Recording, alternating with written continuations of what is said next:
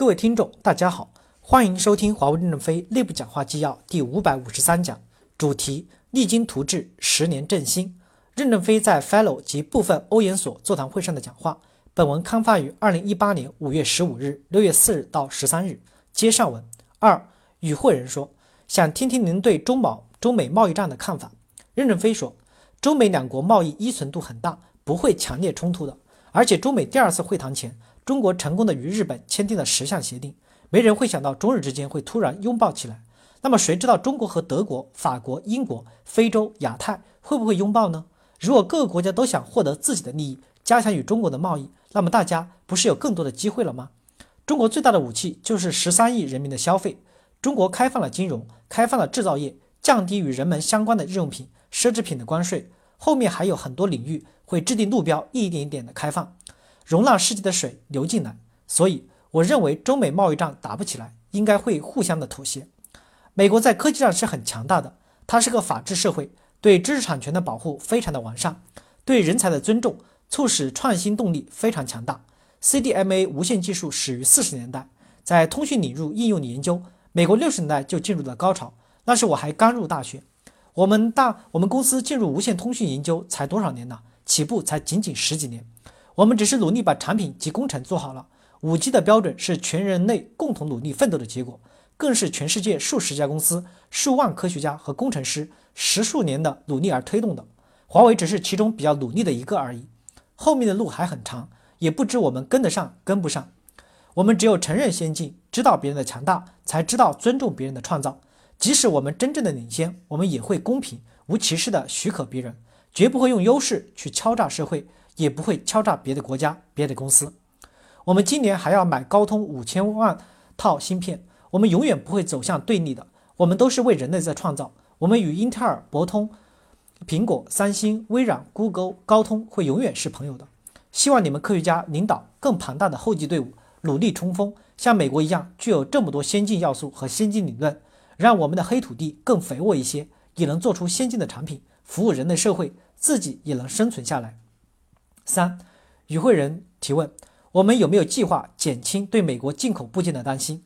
任正非说：首先要继续大量的使用美国的部件。这是利用人类文明的成果，美国也需要市场支持它的产业发展。我们是买家，只要善待供应商，会成为友好伙伴的。